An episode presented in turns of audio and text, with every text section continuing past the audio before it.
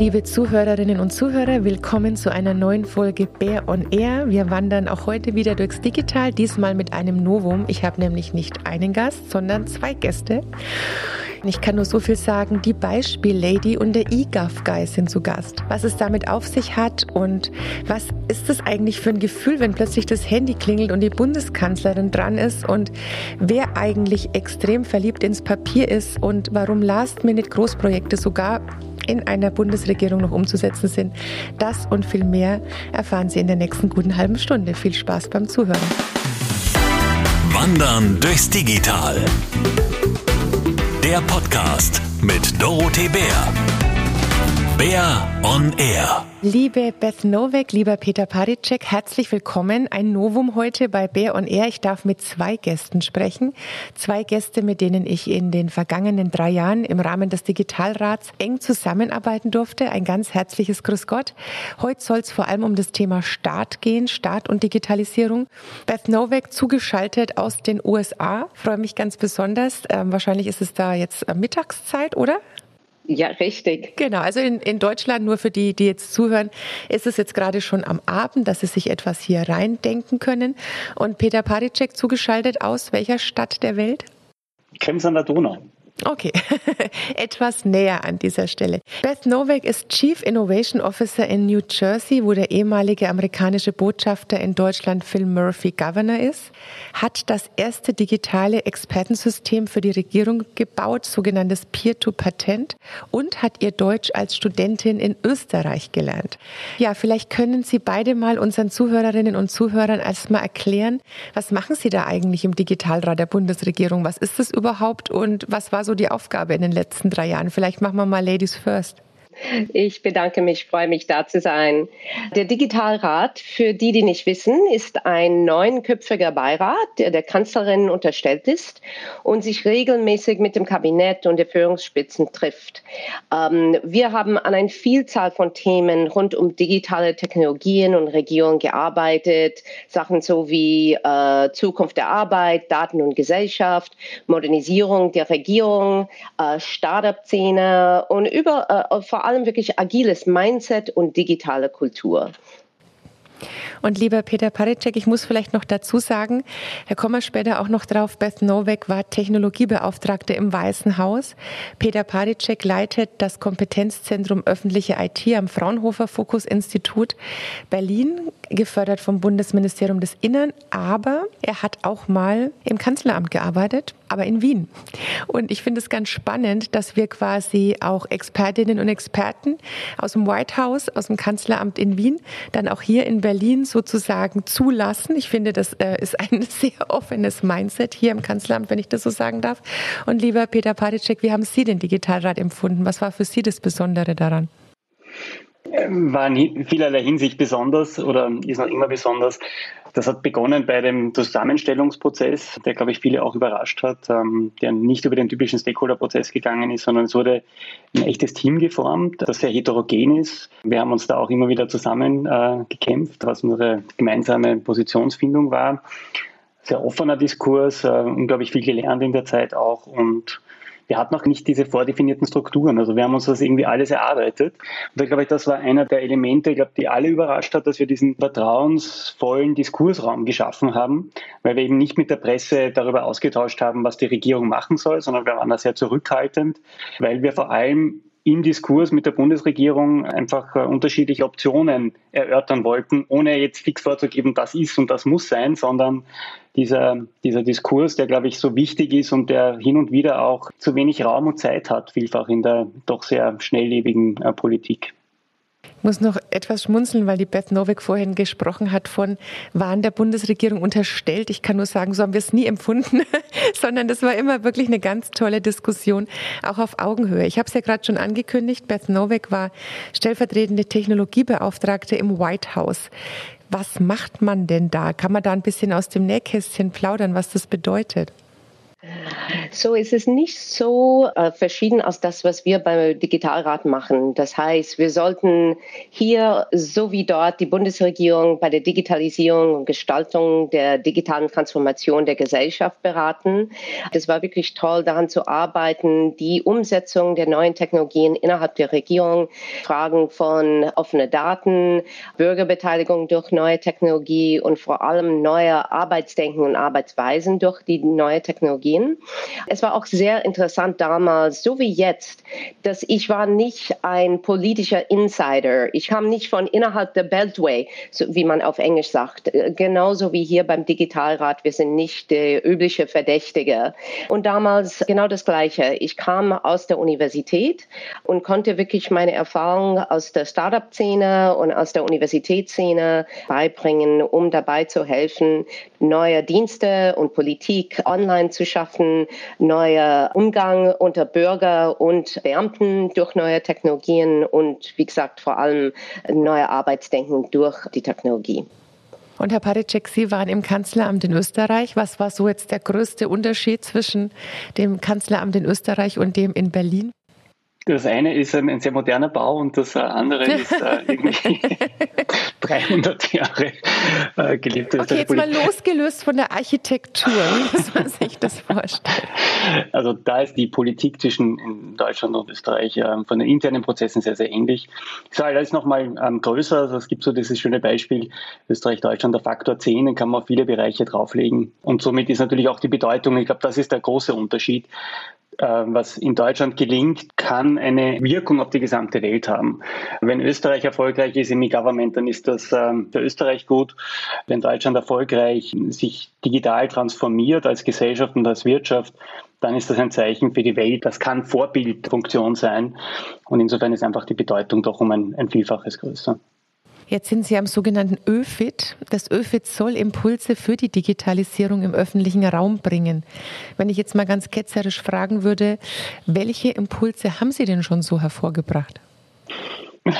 Ich glaube sicher einen, den wir ja auch in der ersten Sitzung intensiv diskutiert haben, digital taugliche Gesetze, also die Bedeutung beispielsweise des, des Rechts äh, in Fragen der Umsetzung von digitalen Verwaltungsverfahren das ist ein Punkt, den wir sehr früh gesetzt haben, sehr intensiv diskutiert haben.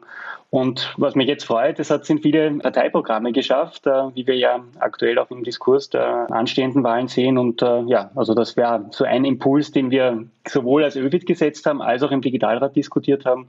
Wir haben aber sehr früh auch schon über Daten und äh, elektronische Identifikationen immer wieder auch Beiträge geleistet, bis hin auch zum Vorschlag, lasst uns doch das Kfz-Kennzeichen ablösen und durch ein zentrales zentrale äh, Meldebehörde ablösen mit einem einheitlichen Kennzeichen und der Auflösung der lokalen Zuordnung was ja in einer digitalen Welt gut möglich wäre, wurde aber aus, ähm, ja, ich glaube eher aus, aus lokalpolitischen Gründen nicht umgesetzt. Also Föderalismus neu denken. Ja, es geht, glaube ich, nicht nur um Föderalismus, sondern ich habe das ja selber vor einigen Jahren hautnah mitbekommen, dass eigentlich es eher dahin ging, es noch mehr zu regionalisieren. Also die Wiedereinführung der Altkennzeichen war ja ein solches, nicht nur Politikum, sondern tatsächlich hat es solche Begeisterungsstürme in allen Landratsämtern in ganz Deutschland ausgelöst, dass da wirklich mit dem Staat Schlangen vor den Ämtern standen. Also ein sehr gewagter Vorschlag und ähm, man darf solche Vorschläge äußern, aber manchmal beginnt eben Politik mit Betrachten der Wirklichkeit. Ja, liebe Frau Nowek, wir haben vorhin schon gehört, jetzt für die erwachsenen Zuhörerinnen und Zuhörer, was so dieser Digitalrat macht. Aber wenn Sie jetzt eingeladen sind bei einer Grundschulklasse und die fragen Sie, was machen Sie da eigentlich so den ganzen Tag? Das ist eine fantastische Frage. So, ich würde vielleicht das erklären durch die Kosenamen, die wir im Digitalrat haben. Das heißt, im Digitalrat, ich bin als Beispiellady bekannt. Jetzt bringe ich das ein bisschen für die kleineren Kinder und sage, dass wir treffen uns und besprechen, wie wir die Bürger besser dienen können durch die Anwendung von unseren Handys und unseren Computers. Ich glaube, das äh, Fazit sollte sehr einfach zu verstehen für jedes kleines Kind oder für jeden Erwachsenen, aber die äh, Regierung und die Politik ist genau das Gegenteil. Es ist sehr kompliziert, alles passiert hinter den Kulissen Kulissen ist sehr schwierig für Leute zu verstehen. Und das war genau der Anlass unserer Arbeit, ist der Versuch, die neuen Technologien umzusetzen innerhalb der Regierung und es einfacher zu machen, mit dem Staat zu sprechen und neue Dienste zu bekommen durch die Online-Services. Herr Paricek, die Einsetzung des Gremiums, ich habe es erwähnt, war ja schon im Koalitionsvertrag äh, beschrieben. Ich darf zitieren. Die Bundesregierung wird einen Digitalrat berufen, der einen engen Austausch zwischen Politik und nationalen sowie internationalen Experten ermöglicht. Sie haben es gerade schon beschrieben, neun unabhängige Expertinnen und Experten aus den Bereichen Wissenschaft, Forschung, Wirtschaft. Und Sie haben auch das gesamte Spektrum der Digitalszene abgebildet. Also es waren Frauen, es waren Männer, Wissenschaftlerinnen, Macher, Start-up-Gründer, etablierte Unternehmerinnen, Praxiserfahrung, Innovation. Hat sich das Diversitätsthema tatsächlich bewährt, weil es ja vorhin auch schon nochmal angesprochen wurde, ein bunt zusammengewürfelter Haufen, der aber zu einem sehr starken Team sich selbst geformt hat. Hat sich das bewährt? Würden Sie das auch auf andere Bereiche sich wünschen, es übertragen zu können? Es hat sich bewährt, ja, weil wir voneinander unglaublich viel gelernt haben. Und diese Lernprozesse entstehen äh, durch diese unterschiedlichen Perspektiven, die wir gehabt haben, durch die unterschiedlichen Erfahrungen, die wir auch einbringen konnten. Da waren sicher viele Aha-Erlebnisse dabei für uns, wo wir Erkenntnisse gehabt haben, weil wir Dinge vor, neu betrachtet haben, wie wir sie vielleicht vorher nicht gesehen haben. Und ähm, genau diese Innovation entsteht, wenn man diverse Teams zusammenstellt. Und das, was im Lehrbuch gestanden ist, äh, das ist zumindest aus meiner Perspektive tatsächlich bei uns eingetreten und kann ich daher nur allen empfehlen, möglichst diverse Teams zu bauen, zusammenzusetzen und voneinander zu lernen, egal ob Verwaltung oder Wirtschaft. Nehmen Sie uns mal ein bisschen mit, wie oft Sie beispielsweise getagt haben. Also ich weiß natürlich, wie oft wir Sie getroffen haben, aber das waren natürlich nicht die einzigen Treffen, sondern Sie haben sich natürlich auch ohne uns getroffen. Ich kenne immer nur das Endprodukt, wenn Sie dann tatsächlich vor dem Kabinett vorgetragen haben, aber was ist davor passiert oder dazwischen oder danach? Wir haben tatsächlich uns, das kann man sich ja halt gar nicht mehr vorstellen, also vor Covid, äh, also vor der Pandemie getroffen, physisch getroffen, fast alle. Und hin und wieder, wer es nicht konnte, der wurde zugeschaltet. Also wir haben auch, auch schon vor der Pandemie hybrid unsere Sitzungen abgehalten. Aber doch überraschend äh, wichtig war uns, dass wir, dass wir uns auch physisch immer wieder treffen und austauschen und einen Tag lang ähm, sehr intensiv diskutiert haben, dann wieder in kleineren Gruppen das Ganze weitergeformt haben.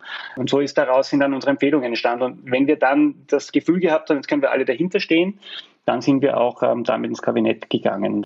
Und vor allem, es waren wie immer wir. Also wir haben jetzt nicht das irgendwie ausgelagert an irgendwelche Mitarbeiter, Mitarbeiterinnen, sondern wir haben den Diskurs auch unter uns Neuen geführt und das sehr intensiv. Und zusätzlich, und da waren wir selber überrascht, wir haben nach dem, ich glaube, es war nach den ersten zwölf Monaten, haben wir kurz mal gezählt, wie viele Kontakte wir zusätzlich gehabt haben. Und wir sind auf über 100 Treffen gekommen. Teilweise waren das Gespräche in den Ministerien zur Vorbereitung, um Dinge auch verstehen zu können. Teilweise waren es Diskurse, äh, Präsentationen in der Öffentlichkeit, wo wir auch uns immer wieder auch Ideen geholt haben.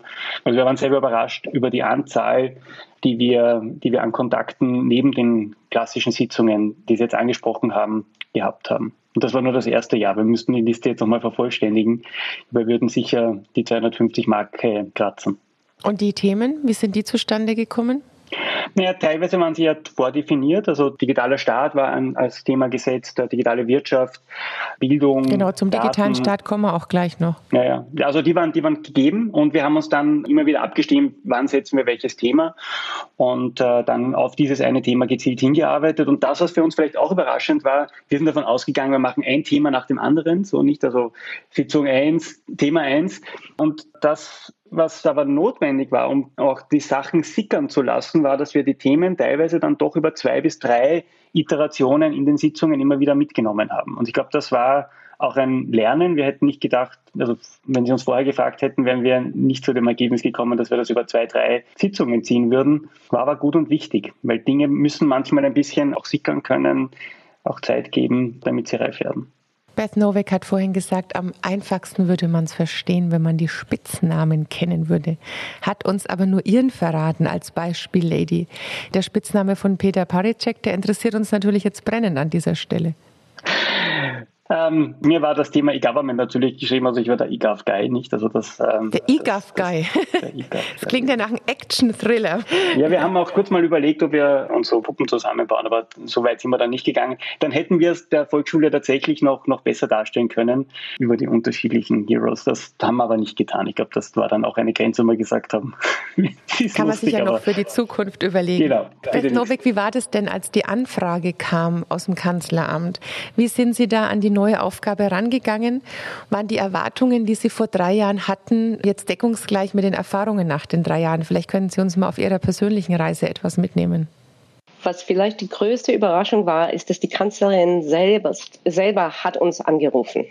Also natürlich hatten wir eine Vorwarnung bekommen, damit wir ans Telefon gingen, aber sie hat uns selber angerufen, um uns einzuladen. Und das war wirklich eine Überraschung. Das hätte man mich nicht vorher gewarnt, hätte ich wirklich aufgelegt, weil äh, das, war, das, war, das war sie selbst an Apparat. Ähm, also das war äh, wirklich ein Zeichen, wie wichtig es für sie war und für Deutschland war, glaube ich. Und wir fühlten uns wirklich die ähm, äh, Gewicht diese und Verantwortlichkeit diese Chance, um ähm, dabei zu helfen. Im Rücksicht jetzt muss ich wirklich gestehen, dass ich war wirklich angenehm überrascht, wie aufgeschlossen alle waren für unsere Vorschläge und wie sehr sie sich für digitale Prioritäten engagierte. Dass sie sich selber angerufen hat, das war wirklich ein Zeichen davon. Als wir zum Beispiel vorschlugen, zum Beispiel das Kabinett selbst in digitale und agile Denkweise zu schulen, ein Training zu machen. Alle haben sofort Ja gesagt. Es war wirklich ein sehr kooperatives und sehr nettes Verhältnis unter uns, aber auch mit dem Kabinett und mit der Kanzlerin selbst. Jetzt nach drei Jahren ist wirklich eine sehr schöne Überraschung, dass innerhalb von, was war es, acht Sitzungen, glaube ich, dass wir rund um 50 konkrete Maßnahmen empfohlen haben. Und davon sind zwei Drittel bereits komplett umgesetzt oder werden gerade gerade noch von der Bundesregierung umgesetzt. Also wirklich, es war die Fokus auf Umsetzung. Die Fokus, wie der Peter sagte, wir haben uns keine Berichte geschrieben oder veröffentlicht. Wir haben nicht mit der Presse gesprochen. Das war keine Gedanken nach Selbstpromotion, sondern wir haben uns konzentriert auf die Arbeit, selbst die Arbeit gemacht und wirklich mit dem Fokus auf der Umsetzung der Prioritäten. Und ich glaube, das zeigt sich durch die Menge an Vorschlägen und dass diese konkreten Maßnahmen sind wirklich bereits schon umgesetzt. Das war für mich wirklich die größte Überraschung. Genau, und Peter Paritschek hat gerade noch mal die digitale Verwaltung angesprochen, was ja auch einer der ganz großen Schwerpunkte war, auch in den letzten Jahren. Was ist für Sie eigentlich digitale Verwaltung oder was ist eigentlich der digitale Staat? Wir haben es ganz bewusst digitaler Staat genannt äh, als Schwerpunkt. Digitale Verwaltung, da verbindet man in der Regel E-Government äh, und elektronische Verwaltungsverfahren, also Dinge, die, die sehr stark auf Services des öffentlichen Sektors ähm, fokussieren und primär eigentlich Verwaltungsverfahren. Digitaler Staat ist aber wesentlich breiter und das war uns wichtig, das auch zu setzen, dass wir einen, einen handlungs- und innovationsfähigen Staat brauchen. Damit meinen wir seine Institutionen, die müssen innovations- und handlungsfähig sein. Das geht weit über ein elektronisches Verwaltungsverfahren hinaus. Das geht weit darüber hinaus, ob man jetzt einen elektronischen Impfpass hat oder nicht. Sondern hier geht es wirklich um die, um die Arbeitsfähigkeit. Das heißt, die neuen Arbeitsmethoden etablieren innerhalb des öffentlichen Sektors und das in allen Bereichen. Eine andere Personalpolitik und Personalentwicklung. Andere Art zu arbeiten, Umsetzungsteams, auf den Weg bringen. Das war uns wichtig, das hervorzustreichen und ich glaube, das ist uns auch ganz gut gelungen. Und es braucht für einen digitalen Staat auch eine andere Digitalpolitik. Das war so der, der zweite Schwerpunkt. Und der dritte, wie können wir auch externe Innovationskraft in die staatlichen Institutionen hineinbringen? Und daher haben wir eigentlich zu E-Government, also im engeren Sinn, also so diese elektronischen Verwaltungsverfahren, relativ wenig dazu gesagt, weil es ist viel schon gesagt worden oder eigentlich schon alles gesagt worden. Und es gibt ja auch das OZG-Gesetz, das viel umsetzt und auch in die Wege geleitet hat. Aber zum digitalen Staat, ich glaube, das ist eine Mammutaufgabe, die vor uns steht, in den nächsten zehn Jahren die Pensionswelle vielleicht auch positiv zu nutzen, andere Arbeitskulturen zu etablieren und das unterstützen wir auch, auch weiterhin sehr, sehr intensiv. Was sind denn die größten Hemmnisse? Also woran fehlt es denn? Fehlt es nur am Geld, in Anführungszeichen, am Mut, an der Veränderungsbereitschaft insgesamt, am deutschen Perfektionismus? Was würden Sie sagen? Die, ich glaube, diese Arbeitskultur, ich glaube, das ist etwas, was, da ist die ganze Welt herausgefordert. Also alle öffentlichen Verwaltungen weltweit stehen vor dem Problem, wie kann man eine stark hierarchische, organisierte Verwaltung, wie kann man die anders organisieren? Also wie kann, äh, wie kann die offener werden? Wie kann sie agile und iterative Arbeitsmethoden etablieren? Das ist ein Problem, das, glaube ich, weltweit sehr, sehr ähnlich ist. Da, wo Deutschland immer fühlt, dass es hinterherhinkt, das ist im Bereich der elektronischen Verwaltungsverfahren. In diesem Bereich, also wenn wir da jetzt hineinschauen, wo Deutschland leider Gottes immer wieder ganz also weit hinten in den Rankings ist, da liegt sicher an der Liebe zum Papier, an der Schriftformerfordernis, an der fehlenden Verbreitung der EID, an der eigentlich nicht vorhandenen elektronischen Zustellung. Da gibt es viele, viele Baustellen, die sind aber bekannt. Die waren auch vor dem Digitalrat bekannt. Dazu braucht es auch keinen Digitalrat, weil die Punkte wissen wir alle, die in dem Bereich tätig sind da ist auch noch viel zu tun, auch dann für die zukünftige nächste Bundesregierung. Bleibt man noch mal kurz in Europa, bevor ich gleich wieder rüber nach Amerika wechsle. Sie haben ja, ich habe es angesprochen, die österreichische Erfahrung, natürlich die Erfahrung in Deutschland, aber haben ja auch andere Einblicke aus dem europäischen Ausland. Mhm. Sie waren ja auch noch tätig für das Fürstentum Liechtenstein, für den Kanton Zug oder sogar darüber hinaus für das United Nation Development Program. Wie schaut man dann mit diesen Erfahrungen, mit diesen Einblicken aus dem europäischen Ausland oder grundsätzlich aus dem Ausland dann auf Deutschland, wo Sie ja jetzt selber in Berlin arbeiten. Und was glauben Sie, was können wir vom Ausland auch lernen? Mit viel Demut muss man, glaube ich, mal beginnen, weil Deutschland jetzt im Vergleich zu den anderen äh, genannten äh, Ländern doch um ein, ein, Vielfaches größer ist, sehr starken Föderalismus äh, hat. Ist auch gut, weil Föderalismus sichert auch Demokratie. Ich glaube, das sind alles Werte, die auch weiterhin hochgehalten werden müssen. Und auch den Datenschutz ganz grundlegend vorangetrieben hat aus Deutschland heraus. Und insofern, glaube ich, muss man da auch mit Demut mal beginnen.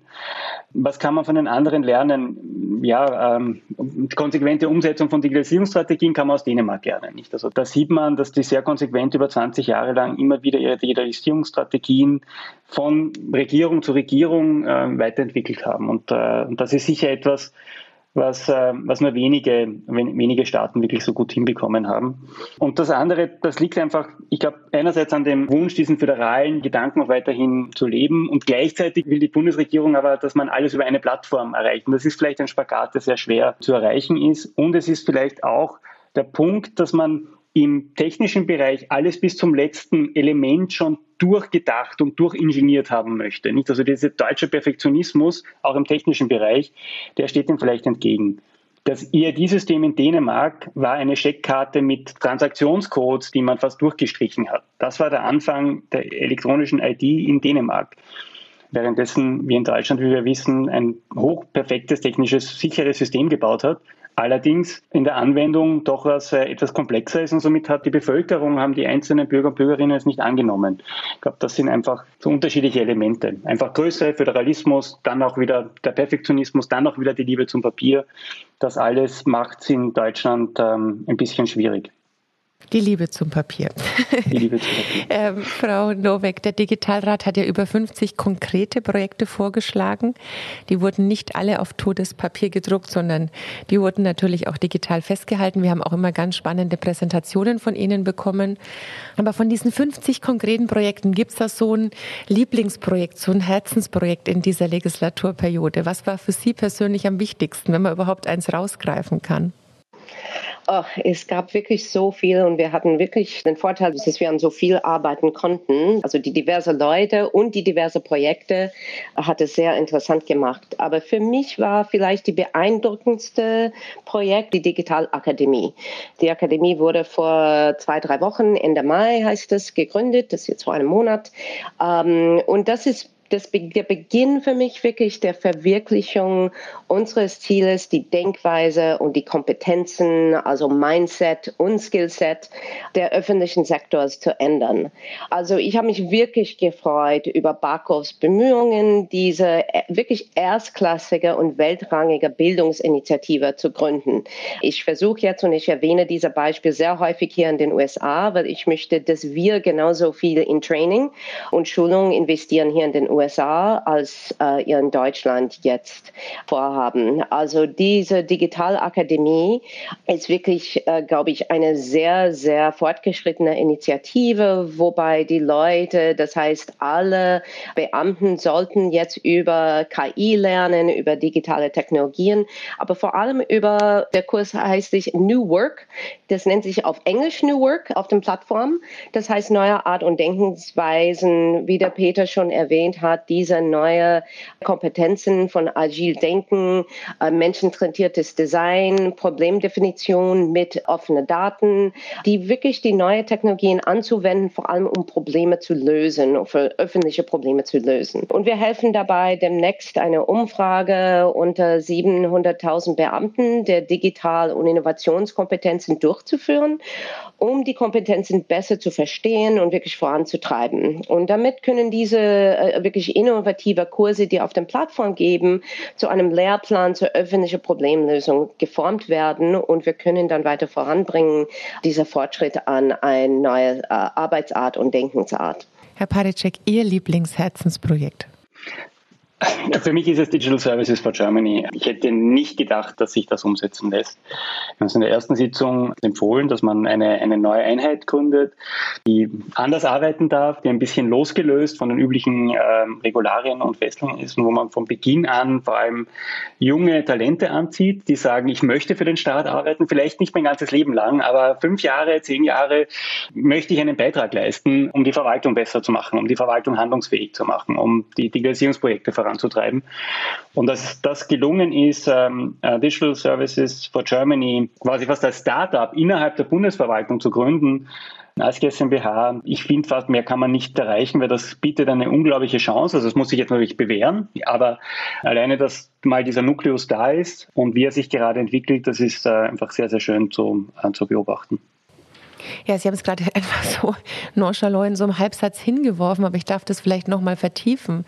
Genau, die mal rein wollen in die Verwaltung, aber auch wieder raus. Also ich glaube, das war einer der ganz wichtigen Punkte auch für uns, nochmal rückspiegelnd auch in unsere Abteilungen zu sagen, ja, natürlich sollte der Staat den Anspruch haben, die Besten der Besten beschäftigen zu dürfen, aber denen muss auch die Möglichkeit gegeben werden, dann auch mal wieder raus zu dürfen. Und deswegen vielen Dank, ja, bei den Beispielen, da bin ich völlig dabei.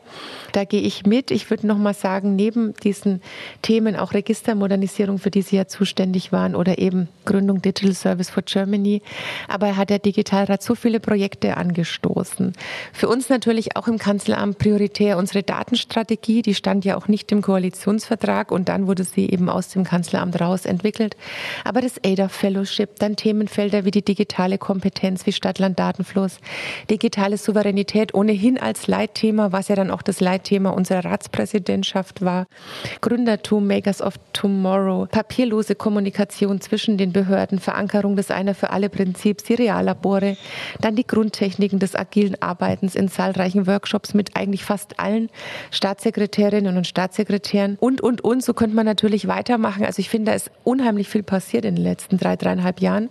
Wenn Sie sich jetzt aussuchen dürften, mal an Sie beide. Ich sage immer, Digitalisierung ist ja nie fertig. Und nur weil jetzt die Legislaturperiode zu Ende geht, ist natürlich trotzdem das Ganze als Prozess nicht beendet. Das Gegenteil ist ja der Fall.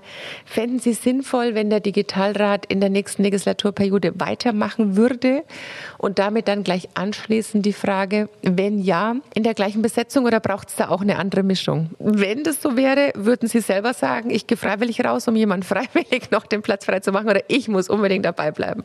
Äh, also ich glaube, dass es ist sehr, sehr wichtig für jede Organisation, immer beim Lernen zu sein. Also das heißt insbesondere, glaube ich, für eine Regierung, also das heißt für eine Organisation im öffentlichen Sektor, wir müssen kontinuierlich lernen. Und dabei hilft es, neue Perspektiven zu bekommen, neue Denkweisen. Und der Digitalrat hat wirklich auf ganz besondere Weise gearbeitet, dass wir so viele Projekte bearbeitet hatten und dass wir wirklich diese diverse Perspektiven und diverse Erfahrungen beigebracht haben. Also ich glaube, sowas wie ein Digitalrat sollte fortführen, nur man sollte diverse Leute wieder reinbringen. Ich glaube, ich spreche für uns beide, wenn ich sage, dass wir beide stehen zur Verfügung, weiter zu helfen, neue Leute reinzubringen und auszubilden, das, was wir gemacht hatten. Aber ich glaube, dass der Erfolg daran liegt, dass wir neue Perspektive brachten. Und man sollte wirklich neue Stimmen, neue Leute, diverse Perspektive, verschiedene Erfahrungen wirklich reinbringen. Genau das hilft dabei, eine äh, lernende Organisation aufzubauen und zu entwickeln. Also, das heißt, ich stehe zur Verfügung, aber ich glaube, dass ein, ein Digitalrat sollte wirklich neue Leute auch äh, reinbringen bei einer Kontinuation. Ja, ich, ähm, ich, es hat uns unglaublich viel auch äh, Spaß und Freude gemacht, weil wir als Team so toll zusammengewirkt haben. Soll man äh, weitermachen? Ich weiß nicht, ob man sich dann treu bleibt. Also ich, ich würde sagen, das Minimum ist, dass man 50 Prozent neu besetzt, weil genau das macht es eigentlich aus, dass es immer diese Mischung gibt. Und vielleicht kann man es auch gar kein zweites Mal machen. Also ich glaube, jede Regierung muss selber für sich herausfinden, was es haben möchte. Was ich auf alle Fälle so mitgeben möchte, ist, dass man sich irgendwo einen Raum schafft, wo man neue Impulse bekommt. Ob man die dann umsetzt oder nicht, das muss ja dann, dafür ist ja Politik da, wie man damit umgeht. Also ich glaube, das braucht einerseits diese offene Partizipation, wo man Ideen reinholt, aber es macht sicher auch Sinn, geschützte Diskursräume zu schaffen, gerade bei Digitalpolitik, um nicht gleich in die Partei politische Diskussion zu fallen.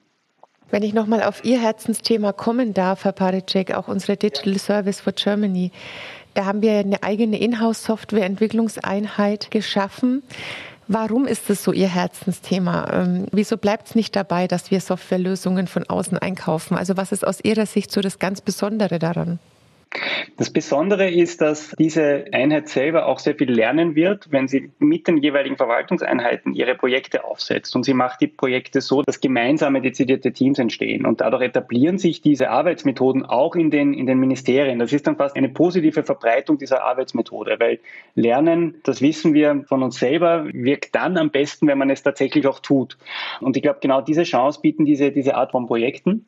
Und weil Digital Services for Germany auch diese zusätzlichen Fellowship-Programme hat, also wo immer wieder auch Personen reinkommen in die öffentlichen äh, Verwaltung für ein halbes Jahr, für ein Jahr. Und das sind diese Perspektiven, die der öffentliche Sektor braucht, um eine neue Arbeitskultur zu etablieren. Und das bedeutet nicht, dass wir alles, was bisher war, wegschmeißt, aber dieses, genau dieses Herausfinden, das funktioniert nur mit externen Impulsen. Und dafür steht Digital Services for Germany. Also einerseits Projektumsetzung, andererseits aber auch über Fellowships Personen aus der Wirtschaft, aus der Zivilgesellschaft in die Verwaltung zu bringen und dann diese neue Arbeitskultur über die nächsten fünf bis zehn Jahre zu etablieren. Genau, Tech for Germany, Work for Germany. Also ich glaube, da wird noch ganz, ganz viel Tolles auf uns zukommen. Ja, abschließend vielleicht noch ein Thema, das wir leider auch nur kurz anreißen können. Ähm, ich habe es eingangs erwähnt, die Datenstrategie der Bundesregierung. Das ist ja doch eines der ganz großen Projekte gewesen. Wie gesagt, nicht von Beginn an im Koalitionsvertrag stehend. Und wir haben ja auch das Thema Datenkompetenz als ganz großen entscheidenden Faktor auch für die Zukunft ausgemacht. Und vielleicht auch noch mal dann kurzer Einblick. Was haben Sie da mit genommen, auch aus dem ganzen Prozess raus, der ja auch aus dem Kanzleramt gesteuert wurde? Und wie hat es der Digitalrat auch nach dem Anstoßen dann noch weiter begleitet, Beth Novick?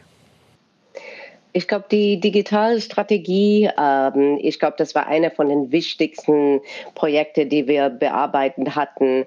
Ich glaube, es war wirklich ein sehr, sehr erfolgreiches Projekt. Es ist noch nicht umgesetzt natürlich, aber es hat, glaube ich, rund um 230, glaube ich, verschiedene Maßnahmen in der Datenstrategie, dass die Bundesregierung jetzt innovative und verantwortungsvolle Datenbereitstellung und Datennutzung signifikant erhöhen sollten und zugleich Datenmissbrauch konsequent begegnen sollten durch diese neue Strategie. Ähm, ich glaube, es war sehr, sehr wichtig für uns, die Gelegenheit zu haben, bei der Strategie zu zeigen, wie wichtig es ist, dass wir mehr Daten öffnen, dass wir mehr Daten veröffentlichen, dass wir mehr Daten verteilen unter der Regierung, äh, sowohl als auch unter der Industrie. Ähm, ich glaube, das haben wir alle während Covid gelernt, wie wichtig, wenn wir nicht vorher wüssten, wie wichtig die Daten sind. Ähm, und ich glaube, das ist eine der Projekte, die wir bearbeiten hatten, wo es viel mehr zu tun gibt für die Verbesserung der Welt und für die äh, Verbesserung von äh, der Gesundheit und äh, die Wirtschaft und so weiter. Wir können viele große Verbesserungen verwirklichen durch die Anwendung von Daten. Das sahen wir alle in den letzten 18 Monaten und wir müssen noch jetzt mehr tun und das, glaube ich, liegt vor uns. Peter Paricek, Sie sind auch Mitinitiator der Open Daten Plattform für Wirtschaft, Wissenschaft und Gesellschaft, also beschäftigen sich auch mit der positiven Datennutzung ja schon seit vielen, vielen Jahren. Wie haben Sie es empfunden, als aus der Idee dann plötzlich etwas wurde, was Gestalt angenommen hat und was dann tatsächlich auch umgesetzt wurde? Also ich hätte nicht gerechnet, dass vor allem zu einem so späten Zeitpunkt der Regierung dieses Projekt noch gelingt. Reiche, meine lieben Zuhörerinnen und Zuhörer, später Zeitpunkt, ja.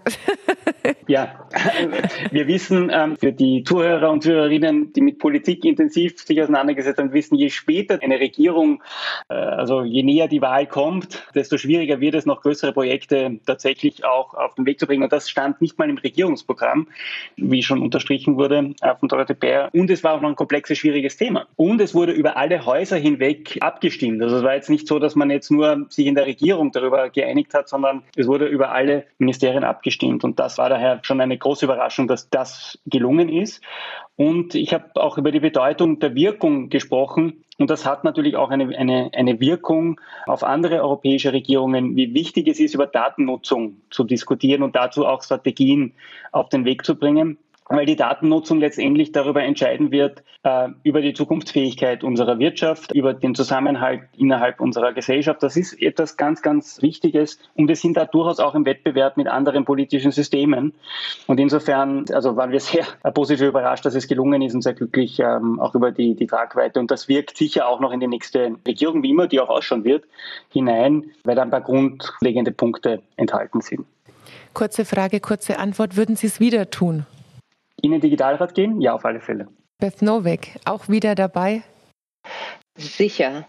Kurze Frage, kurze Antwort, Herr Paricek. Unterm Strich ein mehr als positives Erlebnis. In wie viel Prozent würden Sie sagen positiv? Wie viel Prozent ausbaufähig? Es hat meine Erwartungen in jeglicher Hinsicht übertroffen. Beth Nowek? 100 Prozent für mich, vor allem als Ausländerin. Die Austausch von Ideen äh, und die Austausch von Erfahrungen war wirklich unglaublich. Und dass wir so viele Projekte weitergebracht hatten, äh, hat meine, hat meine Ergebnisse wirklich überschritten. Also mehr als 100 Prozent geht nicht. Ich finde, schöner wird es auch nicht. Dann sage ich ein ganz, ganz herzliches Dankeschön an Sie beide. Einmal nach Österreich, einmal in die Vereinigten Staaten von Amerika. Ganz herzlichen Dank, dass wir etwas Einblicke bekommen haben in die Arbeit des Digitalrats, nicht nur in das, was veröffentlicht wurde, sondern auch, wie es hinter den Kulissen ausgesehen hat. Ganz herzlichen Dank und Ihnen noch einen wunderschönen und erfolgreichen Tag, ähm, zumindest in die USA. Bei uns ist es ja schon etwas dem Tage zur Neige gehend, Herr Barecek. Alles Gute, vielen Dank. Ich bedanke mich. Danke sehr. Danke. Wandern durchs Digital. Bär on Air.